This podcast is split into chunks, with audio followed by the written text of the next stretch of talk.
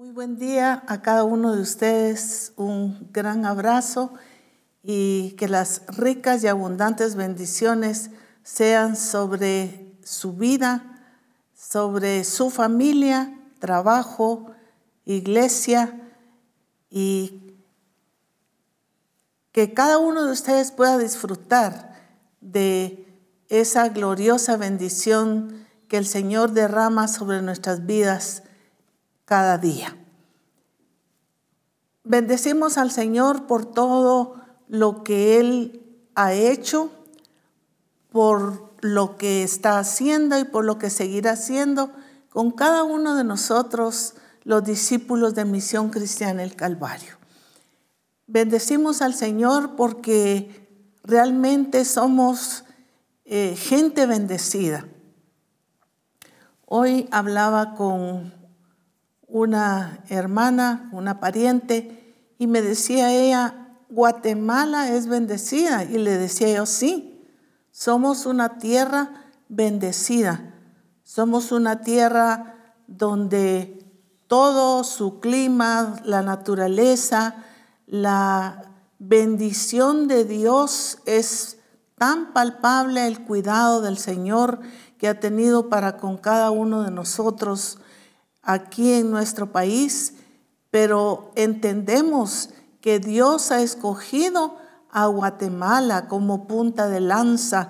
Eh, Dios ha escogido a esta tierra, aunque quizá para muchos países sea una tierra pequeña, pero el Señor le ha placido que nos ha escogido y definitivamente para que vayamos, expresemos a Cristo y para que hagamos eh, comprender también a cada nación, a cada ciudad, a cada uno de los que están eh, en las diferentes naciones que también el Señor ha escogido de esa manera es que el Señor ha permitido a Misión Cristiana el Calvario llegar a varias de estas preciosas naciones, porque definitivamente el plan y el propósito del Señor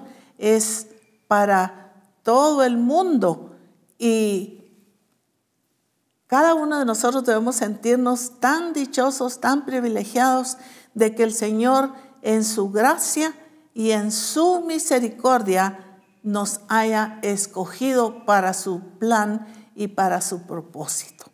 Definitivamente el Señor eh, nos ha marcado a nosotros un destino, pero nos ha marcado un camino. El Señor dijo que la revelación la estaba dando a Misión Cristiana el Calvario. Y que íbamos a caminar, que no íbamos a desviarnos en ningún momento. Y el Señor ha estado cumpliendo esto porque nos ha estado cada vez más a través de las escrituras, a través de su revelación, nos ha estado llevando por el camino correcto no por el camino correcto que a nosotros nos parece correcto, sino de acuerdo a lo que está escrito en la palabra del Señor, de acuerdo a lo que Él ha dicho, de acuerdo a lo que Él se ha propuesto hacer a través de nosotros. Y claro, principiando por nosotros y poder utilizar, utilizarnos como vasos útiles en sus manos. Así es que nos corresponde a cada uno de nosotros tomar esa responsabilidad de saber que vamos en el camino correcto. El Señor dijo, no se van a desviar ni a la derecha ni a la izquierda. Van a seguir en ese camino recto pero nos corresponde a nosotros, te corresponde a ti, me corresponde a mí, el estar ubicados siempre en que no nos desviemos, que no vayamos por alguna vereda, que no escojamos un camino fácil, sino que vayamos exactamente en el camino que el Señor nos está marcando, en el que debemos conducirnos, en el que debemos caminar.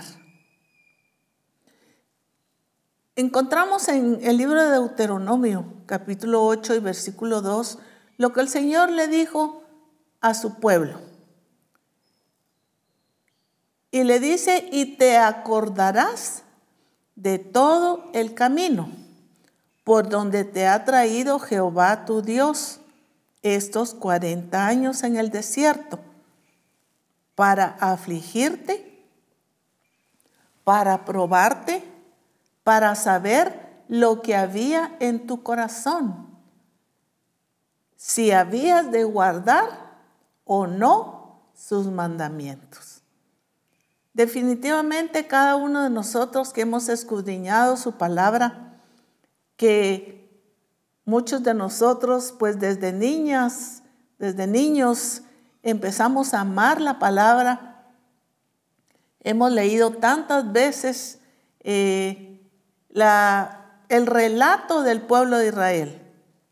Y vemos eh, desde que fueron los diez espías a ver la tierra y regresaron una parte de ellos diciendo que, que era tierra de gigantes, que se los tragaba, que ah, eran ellos como langostas y en fin, todo esto el Señor nos ha estado hablando también en Reforma Apostólica.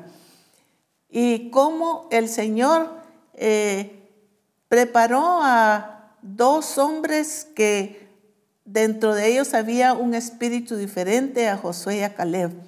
Pero eh, todo el relato del pueblo de Israel nos muestra eh, lo que el Señor les dice aquí. Te acordarás de todo el camino por donde te ha traído Jehová estos 40 años en el desierto. Ellos tuvieron que ir y ser probados en ese desierto. Dice, para afligirte, para probarte, para saber lo que había en tu corazón, si habías de guardar o no sus mandamientos. Y nosotros sabemos todo lo que sucedió. Y cuánta gente por haber eh, desobedecido, por haberse rebelado contra el Señor, eh, quedó postrada en el desierto. Creo que en más de alguna ocasión yo les he comentado cuando el Señor en el Instituto Bíblico dijo que íbamos a pasar por un desierto de 40 años. Y yo recuerdo exactamente mi oración al Señor y le dije, Señor, por favor, yo no me quiero quedar postrada en el desierto. Y los pasamos, pasamos esos 40 años y llevamos muchos más, casi los 60, de estar caminando en el Señor y en su ministerio. Y pues a su gracia y a su misericordia, pues no nos quedamos. Tanto el apóstol Abraham, mi esposo, como su servidora, no nos quedamos postrados en el desierto. Sabemos que muchos quedaron postrados en el desierto, pero bendito sea Dios que su plan y su propósito sigue vigente para Misión Cristiana el Calvario pero definitivamente yo entiendo que sigue vigente para mí. Y cada uno de ustedes debe estar completamente segura y seguro que ese plan del Señor sigue vigente para su vida. Pero que el Señor nos está haciendo que cada día recapacitemos si estamos caminando exactamente en el camino correcto y si lo estamos haciendo a nuestra manera o lo estamos haciendo a la manera de Dios. En el libro de jueces, el Señor, hablando ya a otra generación, porque realmente ya era otra generación, en jueces capítulo 2 eh, y versículo 22, nos dice, el Señor quería poner a prueba con esos pueblos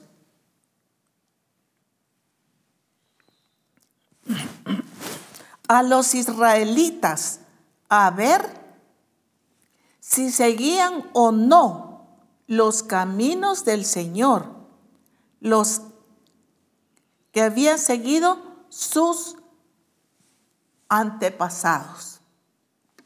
Aquí encontramos que nos dice que el Señor estaba usando, utilizando a esos pueblos a los pueblos que eran enemigos del pueblo de Israel.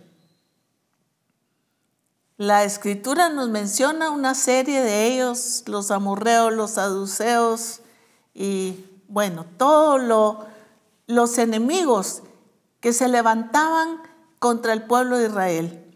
Pero aquí claramente dice que los quería poner a prueba con esos pueblos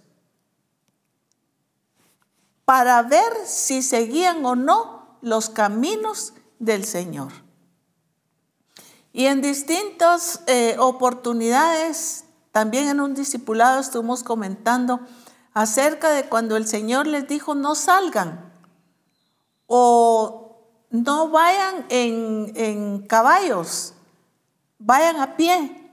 Y el Señor les daba unas eh, órdenes y ellos hacían todo lo contrario. Y cómo la, escritura nos muestra cómo ellos quedaban avergonzados ante sus enemigos, cómo muchas veces fueron vencidos por sus enemigos. ¿Pero por qué? Porque el Señor estaba eh, permitiendo y estaba utilizando a estos pueblos. ¿Pero para qué? Para saber, dice, si había de seguir o no los caminos del Señor. ¿Cuántas personas en, o siervos de Dios que están, eh, que han intentado estar en el ministerio, pero por diferentes circunstancias eh, han desfallecido y han renunciado. ¿Cuánta gente en las congregaciones, en las iglesias, en los grupos de comunión familiar eh, han, por así decirlo, han desertado, han tirado la toalla? Eh, se han cansado, se han fatigado y, realmente se han desviado de camino. Hay muchas personas que, por así decirlo, paran no creyendo ya en nada o regresan a su vida, a su vida anterior otros resultan en algunas religiones, otros simplemente eh, se alejan de la iglesia y empiezan una vida desordenada. Y, y quizá usted y yo nos hemos preguntado algunas veces y hemos dicho, pero si tan lindo que cantaba, pero si qué palabras si era tan inteligente para responder y para encontrar los versículos. Pero si él predicaba o ella predicaba muy bien, pero ahora, ¿qué pasó? ¿Dónde están? Porque las diferentes situaciones y por así decir, los diferentes pueblos, las eh, pruebas, las circunstancias difíciles que han enfrentado en su vida, los han eh, desmoralizado, los han traído abajo y han renunciado a lo que Dios un día puso en su corazón, que era verdadero, que era genuino y que ellos mismos en el fondo de su corazón o ellas mismas saben que ha sido puesto por Dios, pero que ahora están en una situación donde no pueden salir. Y eso es lo que sucede realmente cuando estamos siendo eh, probados, eh, cuando vamos en ese caminar. En el libro de Jeremías capítulo 6 y versículo 16 eh, nos dice de la siguiente manera, también les he dicho, deténgase en los cruces de camino y pregunten qué camino seguir y no se aparten de él. Solo siguiendo el mejor camino podrán descansar, pero ustedes se niegan a seguirlo. Esto es lo mismo que el Señor estaba hablando a su pueblo. Dice, deténganse, deténganse en los cruces de camino y pregunten qué camino deben seguir. Y no se aparten de él. Recuerdo que en uno de los ah, de las transmisiones de Reforma Apostólica, nuestro apóstol decía que el Señor le había dicho al pueblo antes de cruzar el Jordán que descansaran que se detuvieran. Ahora, ¿por qué? Pues porque el Señor así, así lo dijo. Y él tenía su, su propósito. Y muchas veces el Señor, eh, decía el apóstol, Él nos para. Y en cierto sentido nos, nos para. Y no entendemos quizá eh, ¿por qué el Señor?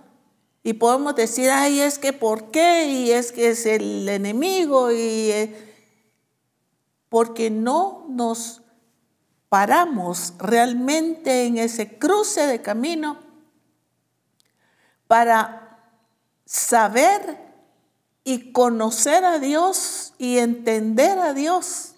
¿Qué es lo que Él nos está diciendo? Por eso es importante, porque el Señor en distintas oportunidades, el Señor les, les decía a su pueblo, deténganse en el camino. Siempre el Señor nos, nos pone un alto para que nosotros pensemos, reflexionemos y lleguemos al Señor para buscar su dirección, para ser guiados por su espíritu, para que no cometamos errores, para que no nos desviemos, para que no nos perdamos en el camino.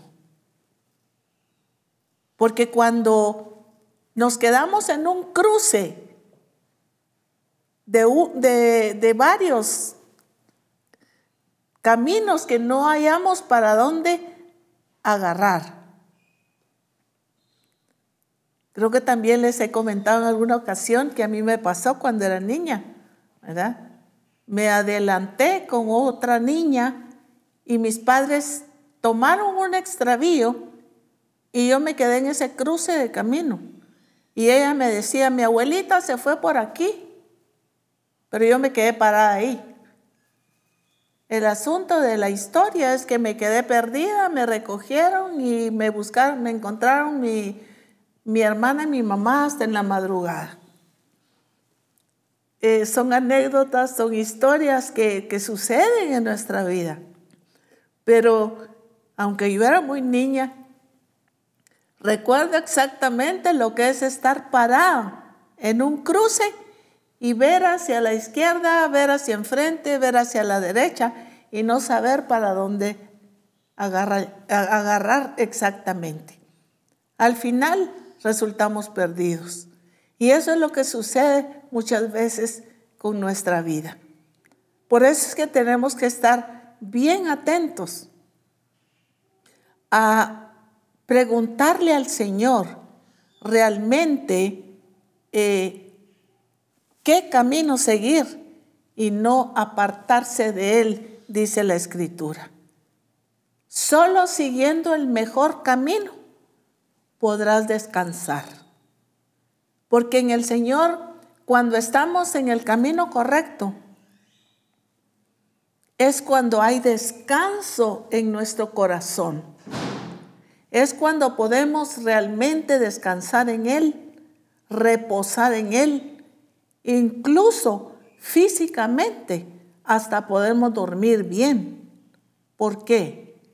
Porque hay paz en nuestro corazón, porque hay descanso porque sabemos que no estamos llevándole la contraria al Señor en ir por un camino que Él no nos ha marcado, por un camino que Él no nos ha enseñado. Por eso es que el Señor nos está dando su revelación. Por eso es que el Señor nos está marcando. Pero hermanas, muchas veces, en vez de volver a escuchar la revelación de Dios. Estamos oyendo otras voces. Estamos escuchando otras cosas que nos desvían del verdadero propósito de Dios. Y en ese sentido debemos ser muy cuidadosos, hermanos, hermanas. Y vuelvo a insistir, ¿qué es lo que tú estás buscando? No estés buscando fuentes por otro lado. Si el Señor en su gracia y en su misericordia nos está revelando el camino correcto por donde debemos seguir.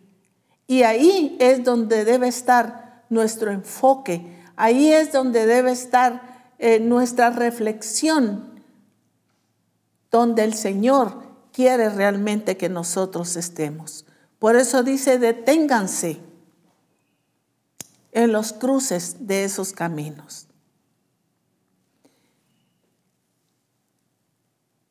En, Salmos capítulo 107 y versículo 14 en la TLA, dice, les mostró el camino a seguir y los libró de su esclavitud.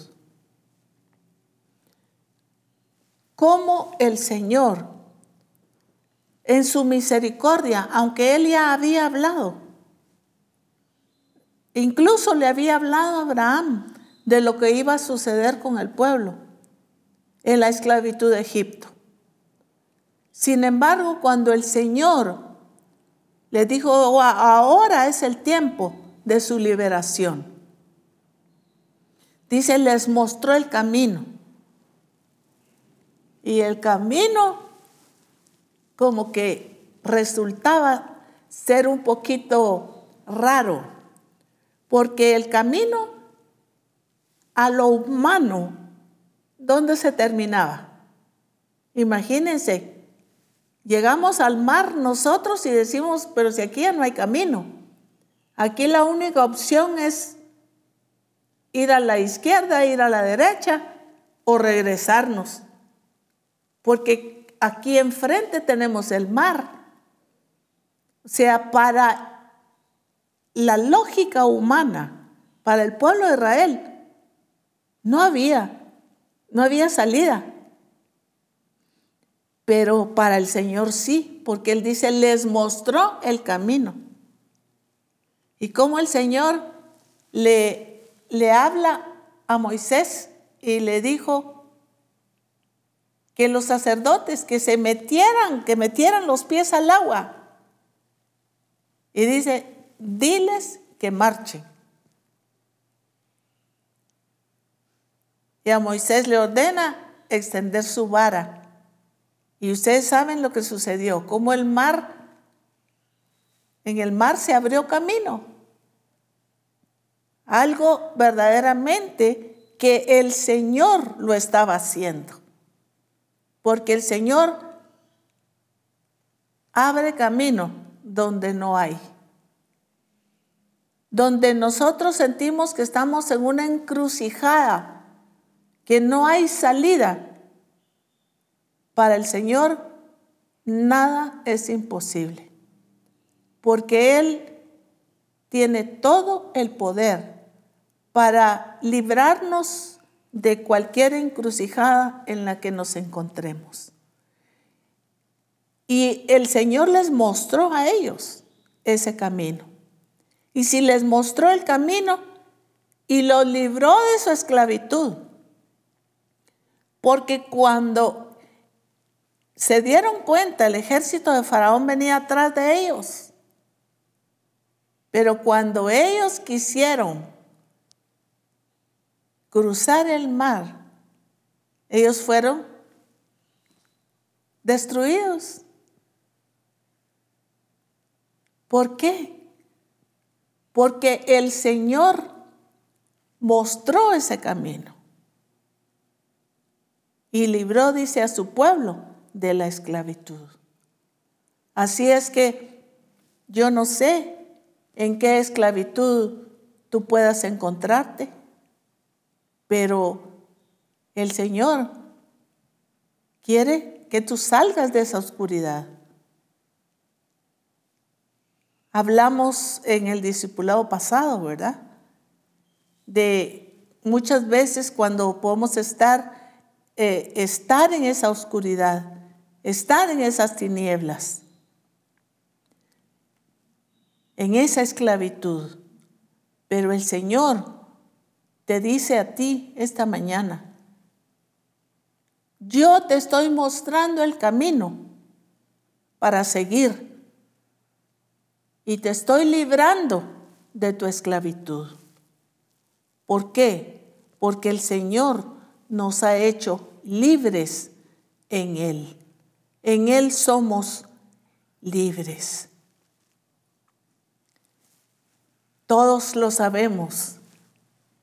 Y desde niños quizá aprendimos esta hermosa verdad. Pero Cristo, Jesús, es el camino. Hablando Jesús con sus discípulos, les dice en Juan capítulo 4, 14 y, versículo 4, Juan 14, 4. Y sabéis a dónde voy, y sabéis el camino. El versículo 5. Y le dijo Tomás, Señor, no sabemos a dónde vas. ¿Cómo pues podemos saber el camino? Jesús le dijo, yo soy el camino, la verdad y la vida. Nadie viene al Padre sino por mí. Si me conocieseis, también a mi Padre conoceríais, y desde ahora le conocéis y le habéis visto. Aquí encontramos a los discípulos. Definitivamente Él es el camino. Dice, yo soy el camino, la verdad y la vida. Y nadie viene al Padre sino por mí. Sabemos que Él es el único, el único camino. Pero si sabiéndolo, ¿por qué mucha gente se desvía de ese camino? Sin darse cuenta que se ha desviado del camino. Pueden seguir en el servicio, pueden seguir cantando, pueden seguir predicando, pero ir por otro lado. Y de hecho, hay varios que van por otro lado, tratando de seguir su propio evangelio, tratando de seguir, según ellos, su propia revelación. Pero aquí no hay nadie más. Yo soy el camino. Y es el Señor el que nos muestra. Y a nosotros como Misión Cristiana del Calvario nos está mostrando esa senda, nos está mostrando ese camino. Pero ¿qué sucedía con, con estos discípulos? Cuando Tomás le dice, Señor, no sabemos a dónde vas. Los discípulos habían estado con Jesús y no le habían conocido,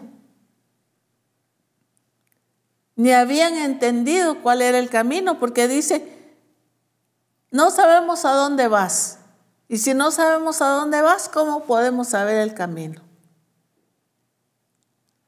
Pero si estaban con Jesús, le habían oído hablar, predicar, le habían visto hacer señales, habían visto su estilo de vida y ahora están preguntando, Señor, ¿a dónde vas? Entonces, ¿qué era lo que estaban siguiendo ellos? ¿Qué era lo que estaban siguiendo? Si le dice, Señor, no sabemos a dónde vas, ¿cómo pues podemos saber el camino? Y el Señor les dice, yo soy el camino. ¿En qué situación te encuentras el día de hoy? ¿Cómo estás? ¿Cómo está tu vida? ¿No sabes a dónde vas? También eh, nuestro apóstol mencionaba en Reforma Apostólica y decía, ¿por qué muchas veces dicen, ay, es que yo no sé qué hacer, es que realmente no sé qué hacer. ¿Cómo que no sabes qué hacer? Y realmente, hermanos, si somos honestos, creo que muchas veces tenemos que reflexionar que pecamos ante el Señor cuando nos hacemos esta, esta o usamos esta frase, yo no sé qué hacer. Y el Señor en mi vida. Y el Señor en tu vida. Y lo que la palabra del Señor me enseña y te enseña. ¿Por qué decimos es que yo no sé qué hacer? Es porque realmente eh, algo hace falta en nuestra vida. Como decía anteriormente, podemos estar en el Evangelio podemos predicar, pero sin el pleno conocimiento del Señor, que es el, el que Él quiere, hacia dónde nos quiere llevar. ¿Cuál es el camino correcto a donde el Señor nos está llevando, nos está conduciendo? Y si nosotros realmente estamos siguiéndolo, siguiendo ese camino o estamos siguiendo por otro lado. Hay un dicho y es, el que no sabe a dónde va, cualquier camino lo lleva. Algunos lo usan para, para algún bus, ¿verdad? O un taxi. Si no sabe a dónde va, Cualquier camino lo lleva. Por eso es que es importante que nosotros tengamos un conocimiento pleno de lo que es el Señor. ¿Cuántos de nosotros podemos decir, sí, tengo 40, 50, 60 años, 70 de conocer al Señor? Pero en nuestras actitudes, en nuestra manera de vivir, en cómo eh, hablamos, cómo nos conducimos, qué ve los demás, qué ven los demás en nosotros. Podemos realmente decir y los demás podrán decir que conocemos al Señor.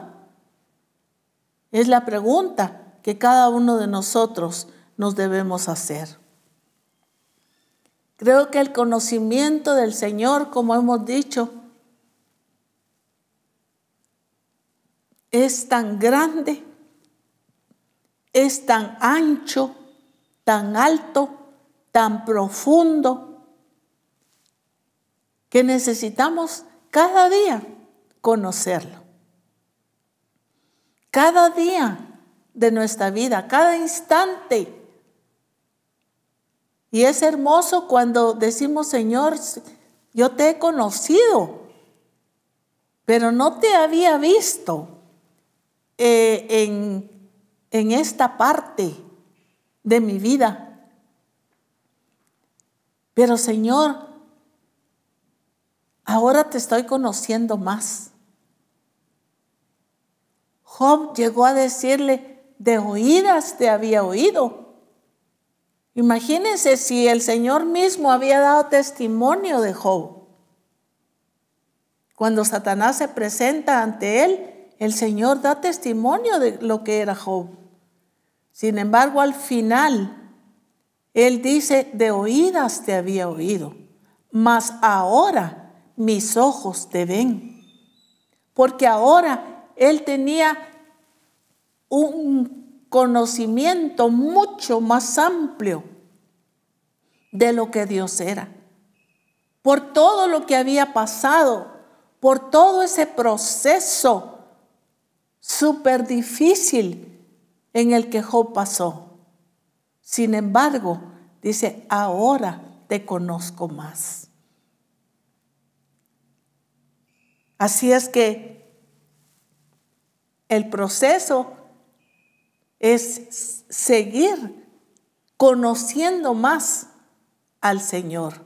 Hay mucho más en Él que no hemos conocido, pero que deseamos con todo nuestro corazón conocer, pero que no es suficiente con que lo deseemos, sino con que lo pongamos en práctica. El camino del Señor. Como decía, hay muchos que han entrado por decir al Evangelio, al camino del Señor.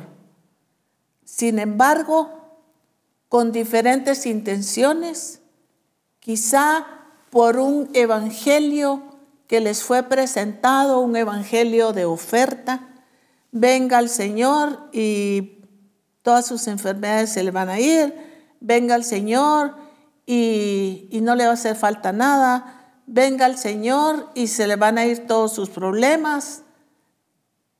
Un evangelio de oferta. Y claro, en el Señor lo encontramos todo.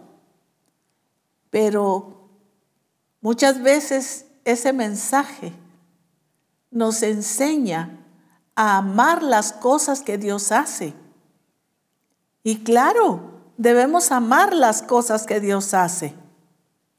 Pero nuestro verdadero mensaje es el de Cristo. Debemos amar su persona, lo que es Él es. Y si vamos a, seguir el camino, es seguirlo a Él, a la persona de Cristo, no a ningún otro interés no a, ningún, a ninguna otra cosa que no sea Él. Aquí en el libro de Lucas capítulo 9, versículos 57 al 62, encontramos un relato interesante de los que querían seguir a Jesús. Querían seguir el, por el camino en que Jesús iba. Porque dice el versículo 57 de Lucas 9, Cuando iban por el camino, alguien le dijo a Jesús, te seguiré a cualquier sitio que vayas. Cuando iban por el camino, o sea, alguien quería, dice, seguir y le dice, te seguiré a cualquier sitio que vayas. Qué disposición, ¿verdad? Y Jesús le contestó, las zorras tienen sus cuevas las aves tienen sus nidos, pero yo, el Hijo del Hombre, no tengo ni siquiera un sitio donde descansar. En otra versión dice, no tengo donde reclinar mi cabeza. Jesús le estaba diciendo, verdaderamente me vas a seguir a donde yo vaya, eh, con todo lo que esto implica.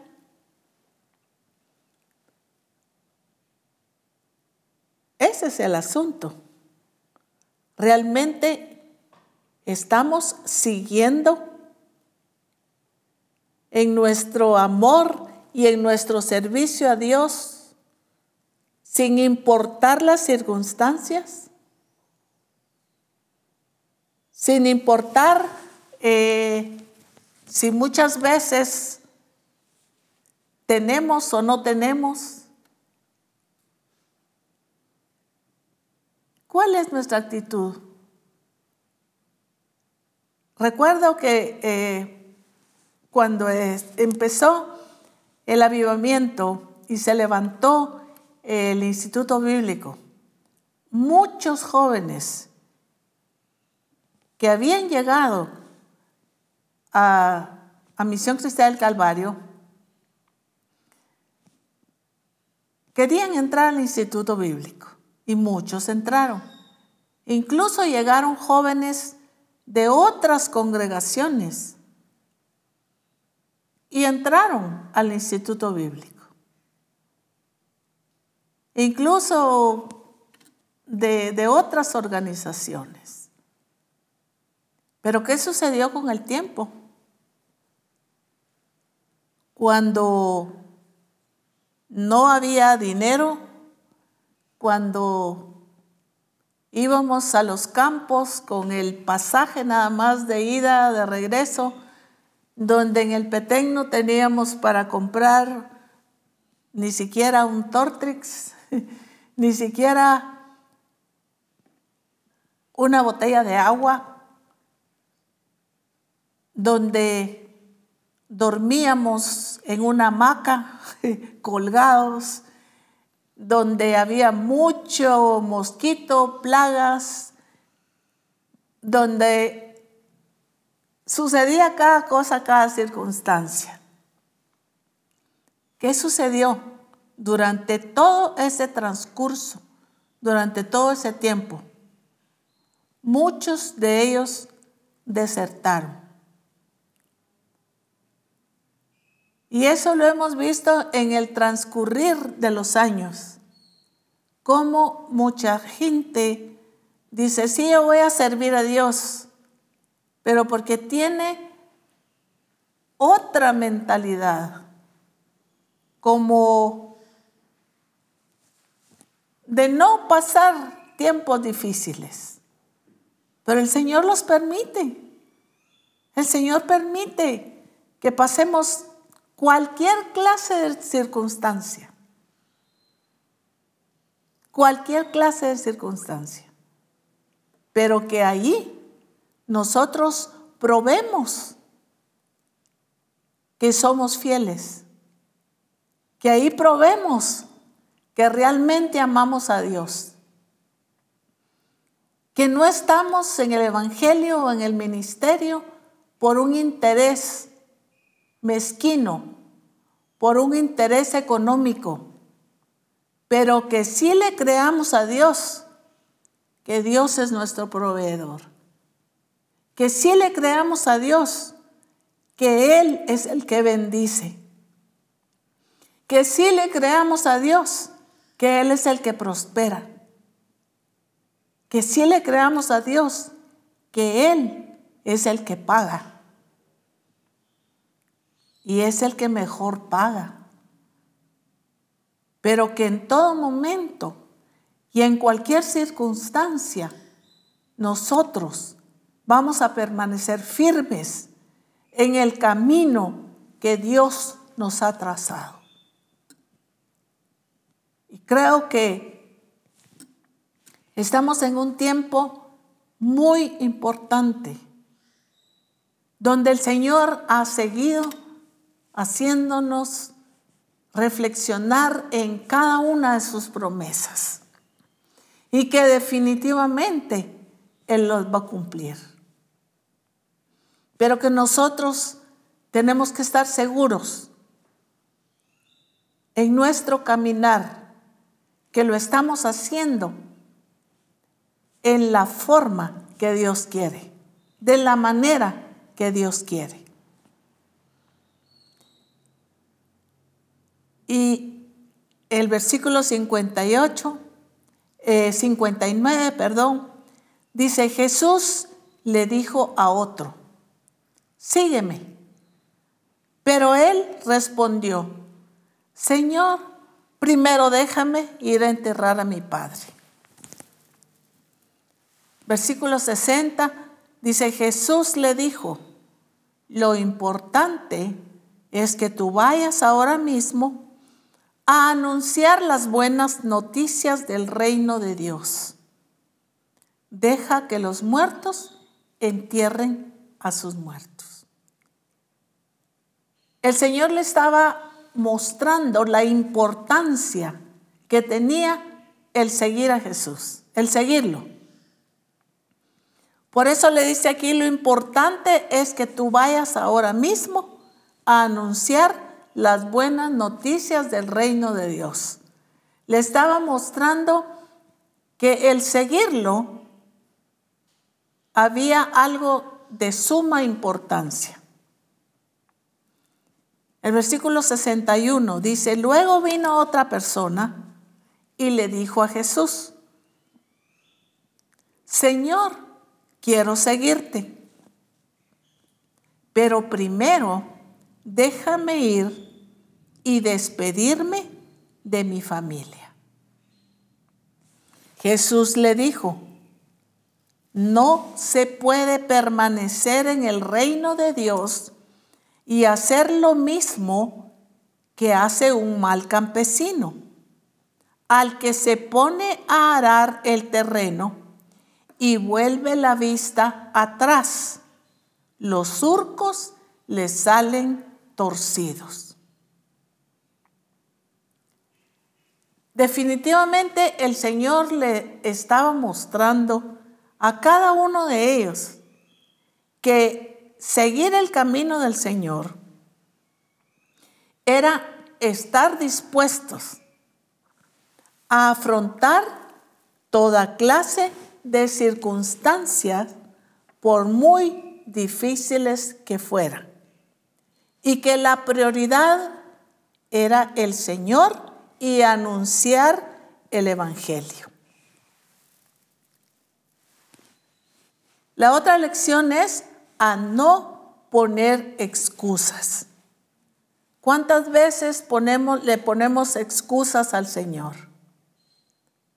Pero ya hemos aprendido también a través de su revelación en reforma que somos inexcusables que no podemos excusarnos en cualquier cosa que nosotros querramos.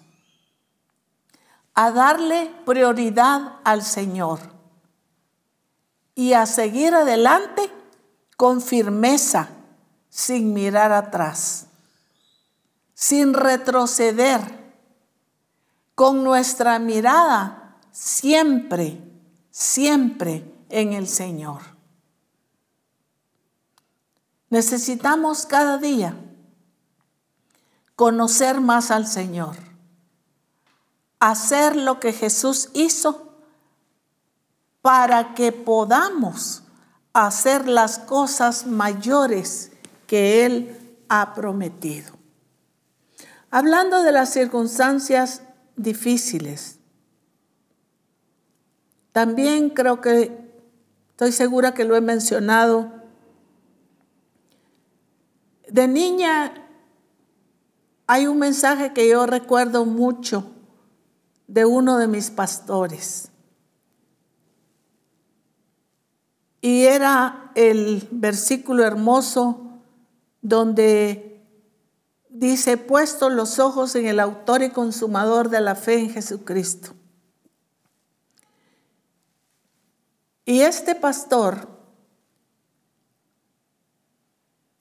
que yo le escuché predicar esto, él cayó en pecado, cayó en pecado de adulterio.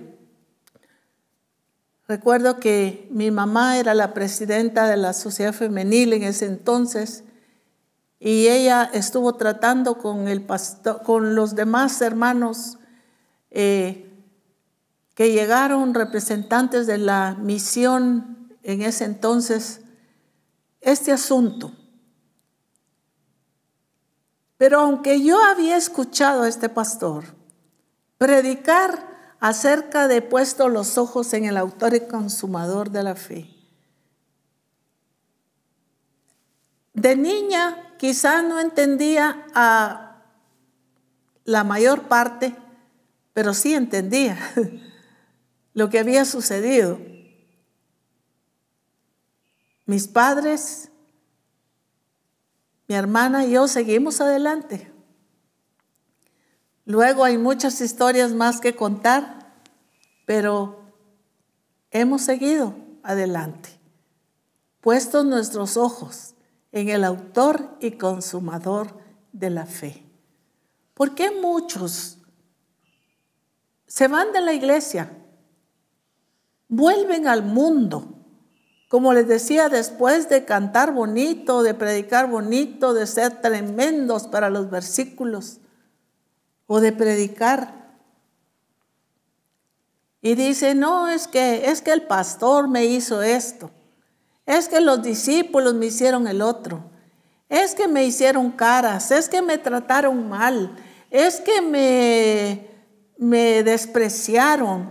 Es que, y es una serie de quejas y, y empiezan a sentir lástima por sí mismos se sienten victimizados y también en reforma apostólica, en los discipulados, eh, hemos hablado acerca de, de victimizarnos, de sentirnos víctima. Me hicieron, me trataron, me dijeron. O sea, todos son culpables, menos yo. ¿O no es cierto? que eso sucede muchas veces. Y eso es el motivo para que nos desanimemos. Amada familia de Misión Cristiana en Calvario, en el nombre del Señor, no debe haber ninguna, ni que porque te hicieron una mala cara, que porque no te hablaron, que porque no te saludaron, que porque de repente a la, pobre hermana le dolía el ojo y lo estaba apachando y pensaste que, que te lo estaba apachando a ti. De repente le estaba queriendo dar un derrame y pensó que, era que te estaba haciendo malas bocas o malas caras. ¿Por qué? Porque nuestra mente no está bajo el señorío de Cristo, porque nuestro corazón y en nuestra alma permitimos que entre todo eso en nuestro corazón. También hemos hablado, sobre toda cosa guardada, guarda tu corazón, porque de él mana la vida. Lo que entra a mi corazón es porque yo le abrí la puerta, porque lo dejé entrar. Lo que entra a tu corazón es porque tú le diste entrada, porque le diste cabida. Y eso es lo que nosotros debemos desechar de nuestra vida y recibir solo lo que venga del Señor. Así es que es importante que nosotros nos paremos en los caminos y veamos por qué camino estamos siguiendo. ¿Vamos de regreso? ¿Vamos de retroceso? ¿O estamos tratando de escabullirnos para ver dónde? Para no pasar por donde Dios quiere que nosotros pasemos. Quizá el Señor nos va a introducir, sí, a ese desierto como introdujo al pueblo de Israel. Pero recuerden que ahí no los dejó el Señor. Ahí les guió, les dio luz porque les alumbraba. Les puso una nube para que tuvieran sombra en el desierto y no, no desfallecieran. Les dio de comer, les dio maná del cielo, les dio carne, les dio agua, de la peña. No los dejó hasta que los introdujo en la tierra que él había prometido. Así es que definitivamente, cuando tú estás bien fundamentado en tu Señor y firme, determinado en Él, no va a haber nada ni nadie que te mueva. Ni las circunstancias, ni las personas, ni siquiera el más cercano que tú tengas y que esté tratando de afectarte. Nadie podrá moverte de donde tú estás parada y donde te estás conduciendo por el verdadero camino que el Señor nos ha dicho. Pero ¿cómo vamos a lograr todo esto? Definitivamente el Señor nos ha enviado y nos ha hablado también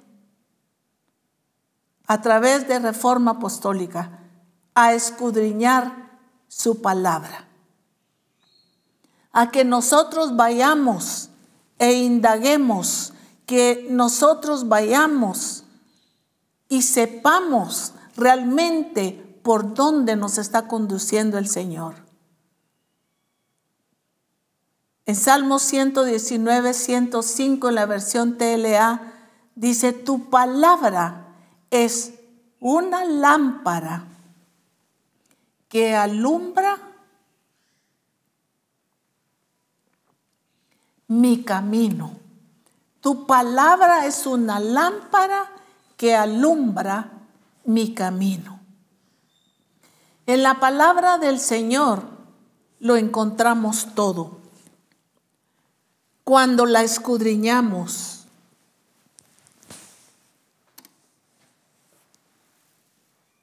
en la palabra del Señor no hay nada que se esconda, que tú no puedas clarificar en tu mente, en tu corazón y en tu vida. Cuando la escudriñamos, y la ponemos por obra, verdaderamente alumbrará nuestro caminar en el Señor. Y realmente viviremos exactamente como a Él le agrada. ¿De qué nos habla la palabra del Señor? Cuando escudriñamos su palabra, nos habla acerca ¿Cuál debe ser el papel de un padre? ¿Cómo debe actuar un padre? ¿Cómo es un padre? Nos habla acerca de cómo debemos ser como mujeres, como madres. Les habla a los hijos. Nos habla sobre la, nuestra conducta como padres, como hijos, como hermanos, como suegras. Nos le habla a los niños, a los jóvenes, a los ancianos, a la esposa, al esposo. Nos habla sobre finanzas. Nos habla sobre orden. ¿Cuántas veces el Señor nos ha hablado en congresos acerca de ordenar nuestra vida? Nos habla cómo mantenernos sanos interiormente. Pero ¿por qué se puede escuchar todavía de alguien que diga, quizá un hermano, ay, el pastor no me quiere, la esposa, el pastor no me quiere? O de un pastor decir, es que los hermanos no me quieren, no me aceptan. Y amargar su corazón y afectar, ser afectado y afectar a los demás. Si la palabra del Señor es tan clara, cuando nos dice escudriñar las escrituras porque os parece que en ellas tenéis la vida eterna. Cuando vamos a la, a la palabra, ahí encontramos. ¿Por qué los padres no saben corregir a sus hijos? ¿Por qué los maltratan? ¿Por qué los tratan mal? ¿Por qué eh, les, los golpean? Porque no han ido a la palabra. Alguien dirá, pero ¿y dice ahí pues hermana Mari? Claro que sí.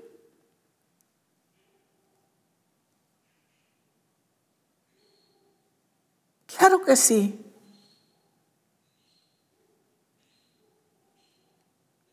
Me decía mi, mi nuera, suegrita, ¿y usted cómo, cómo le hizo si no sabía en ese entonces que usted tuvo a sus hijos sobre el diseño, sobre lo que el Señor nos ha mostrado? Y le digo, quizá no sabía yo todos estos eh, términos, pero está la palabra, mi hija, le dije. Yo iba a la palabra. Yo encontré mucho en la palabra. Lo encontré en, en todo Proverbios. ¿Cómo debía hacerlo? La palabra nos enseña todo. ¿Por qué hay suegras que tratan tan mal a sus nueras? porque no han ido a la palabra. Y hermana María, ¿hay algo ahí que hable de la suegra? Claro que sí. De las nueras, de todo. Porque nos habla sobre nuestra conducta, sobre nuestra forma de ser, sobre nuestra forma de hablar, sobre la forma de tratar a los demás. Todo nos lo enseña la escritura.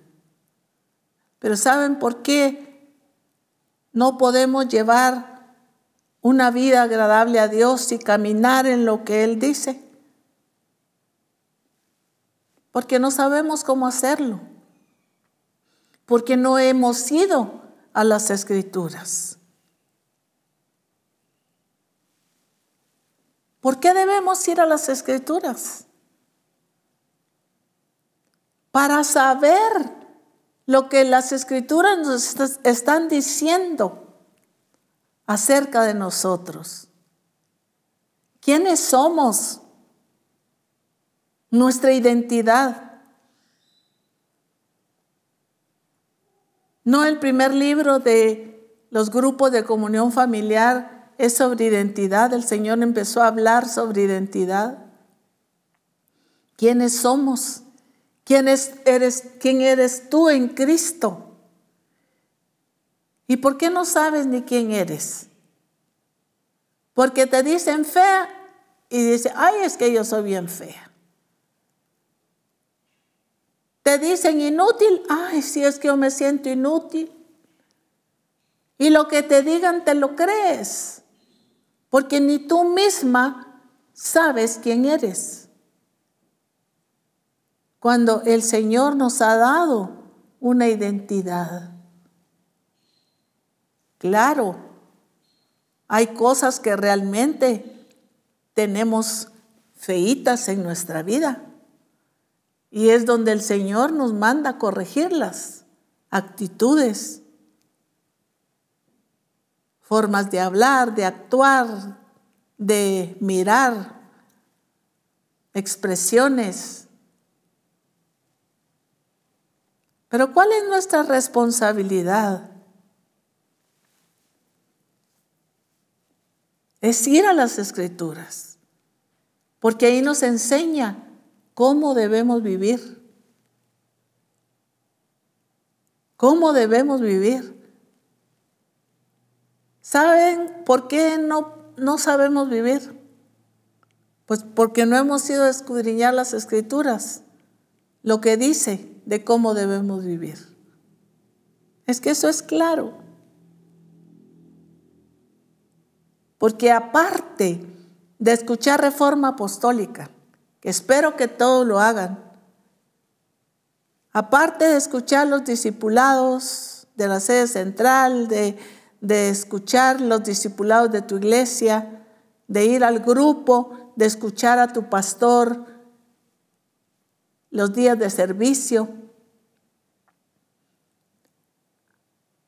Tú y yo tomemos la responsabilidad de ir a buscar qué es lo que la escritura me está diciendo a mí que debo seguir, que debo caminar, que debo enmendar. Esa es nuestra responsabilidad. Jesús sabía lo que tenía que hacer y qué decir, porque él iba a las escrituras para ver lo que decía de él. En el libro de Lucas capítulo 24 y versículo 44, en la versión paralela, nos dice, y les dijo, esto es lo que yo os decía cuando todavía estaba con vosotros, que era necesario que se cumpliese todo lo que sobre mí está escrito en la ley de Moisés y los profetas.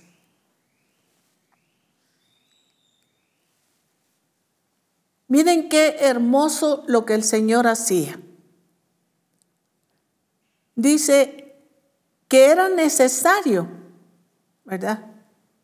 Que todo lo que la escritura decía, dice, él reveló cuidadosamente el ir a las escrituras y ver qué era lo que decía de él. En la versión TPT de Lucas 24, 27 nos dice, y comenzando por Moisés y por todos los profetas, les reveló cuidadosamente la revelación de sí mismo a través de las escrituras. Aquí encontramos eh, mucha más claridad en lo que el Señor está diciendo. Hablando de la, de, la ley de Moisés, de los profetas, dice, les reveló cuidadosamente la revelación de sí mismos a través de las escrituras. Hace mucho tiempo que nuestro apóstol estuvo enseñándonos sobre esto. Yo empecé a escudriñar eh, en el Antiguo Testamento, en los profetas, algunas de las cosas que, que estaban escritas acerca de Jesús y que Jesús las cumplió.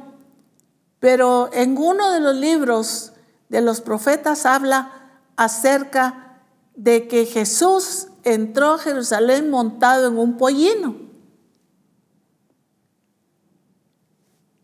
Y decíamos, ¿por qué Jesús no pidió un caballo? ¿Por qué no pidió un elefante, sino un pollino?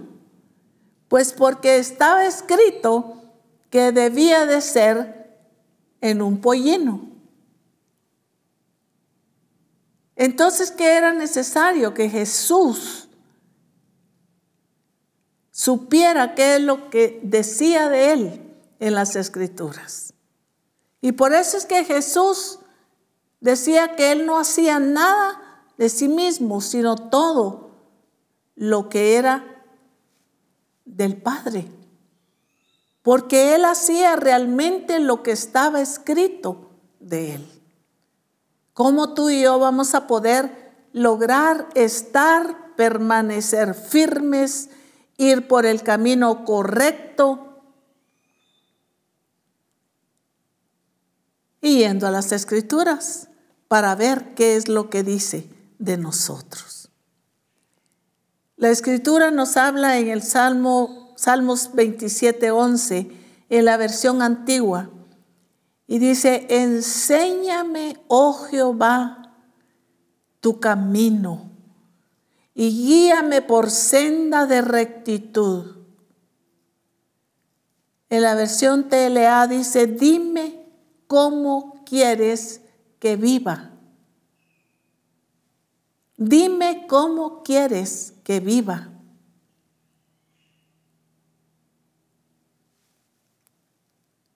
Por causa de mis enemigos, dime cómo quieres que viva.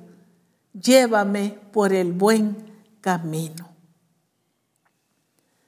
Pero también porque la palabra del Señor, las escrituras, es nuestro alimento Proverbios capítulo 6, versículo 21 y 23 en la versión TLA dice, grábatelos en la memoria y tenlos siempre presentes. Te mostrará el camino a seguir. Velarán tu sueño mientras duermes y hablarán contigo cuando despiertes. Te mostrarán el camino a seguir. ¿Quiénes son los que nos van a mostrar el camino a seguir?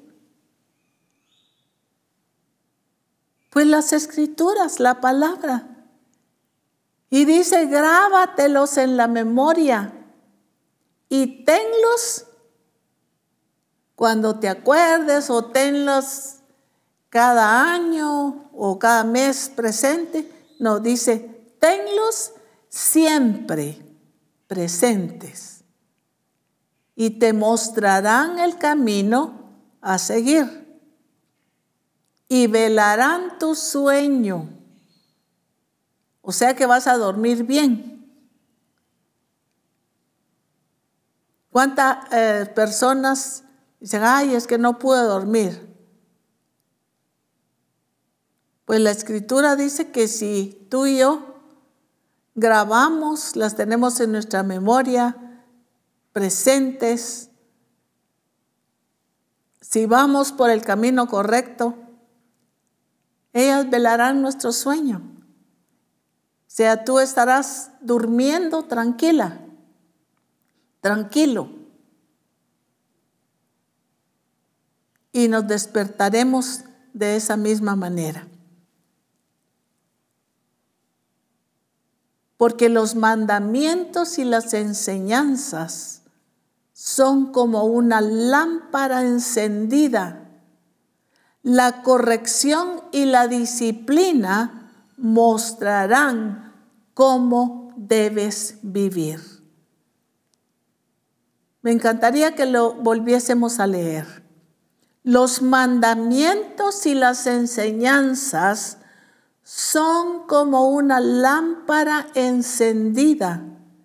La corrección y la disciplina te mostrarán cómo debes vivir.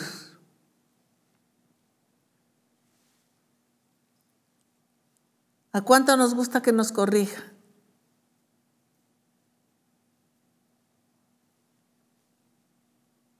No, ¿verdad? Pero nos debe gustar. ¿Por qué? Porque la corrección es la que nos llevará por el camino que el Señor quiere que vayamos. En Salmo 119, 1 y 2 dice, bienaventurados los perfectos de camino, los que andan en la ley de Jehová. Bienaventurados los que guardan sus testimonios y con todo el corazón le buscan.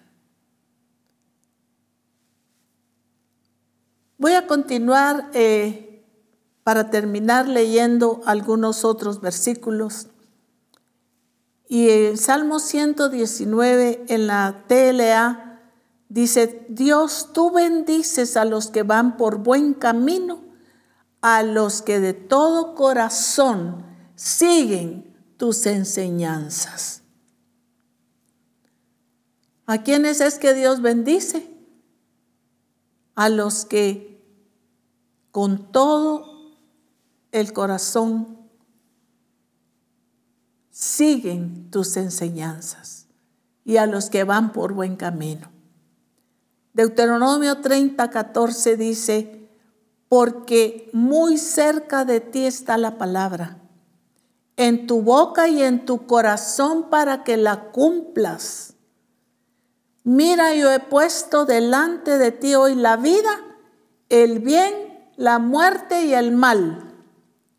Porque yo te mando hoy que ames a Jehová tu Dios, que andes en sus caminos, que guardes sus mandamientos, sus estatutos y sus decretos, para que vivas y seas multiplicado, y Jehová tu Dios te bendiga en la tierra a la cual entras para tomar posesión. Proverbios 19:20. Escucha el consejo y recibe corrección para que seas sabio en tu vejez. Escucha el consejo y recibe la corrección para que seas sabio en tu vejez. ¿Qué sucede con las personas? Muchas veces los niños, los jóvenes, Dice, ay, él está hablando eso o ella porque ya está viejo, porque ya está vieja. Pero dice, escucha el consejo y recibe la corrección para que seas sabio en tu vejez. Con el perdón de muchos. Pero hermanos, ¿por qué?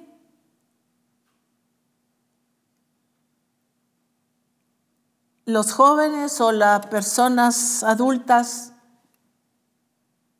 no soportan a la gente anciana.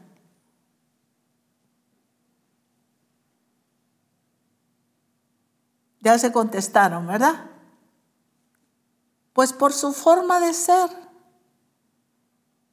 porque no los aguantan, por su mal carácter porque siempre están peleando, porque siempre están protestando, porque, porque nunca están contentos, porque no saben que bromeen con ellos.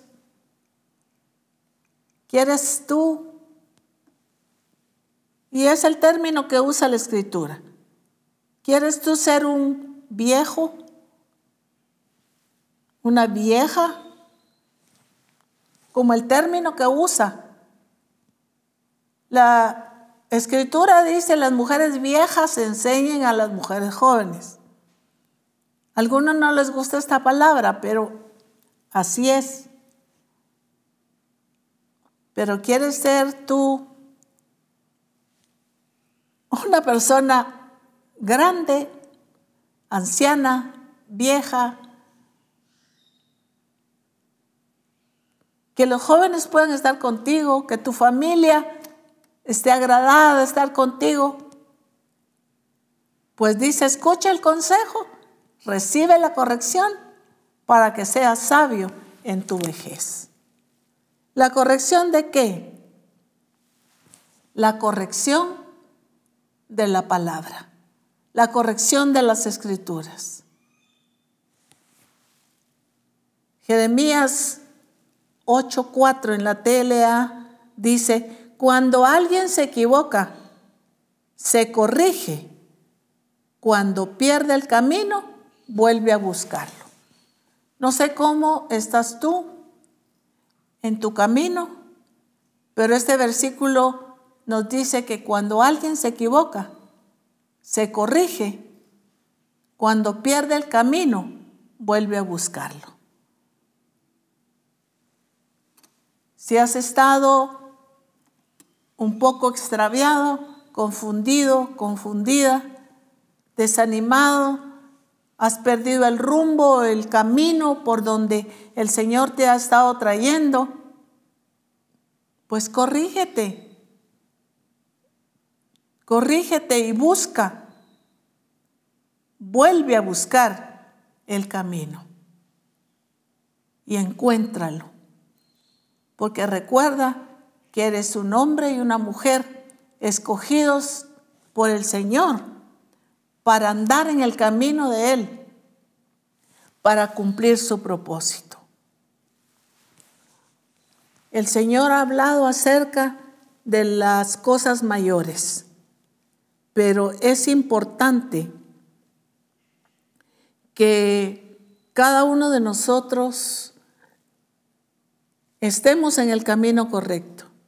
El Señor ha estado también hablando sobre la de darnos su revelación.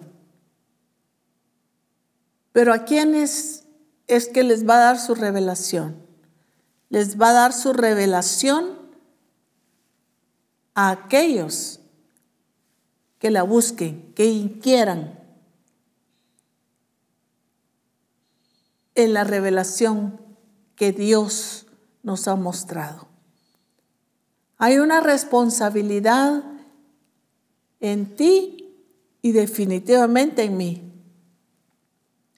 de mostrar ese camino a nuestros hijos, a nuestros nietos. Hay ejemplos en las escrituras donde nos muestran ejemplos negativos, pero también ejemplos positivos. Encontramos a un rey Ocosías que dice que siguió en el camino de su padre y de su madre. Esto también ya hablamos en un discipulado.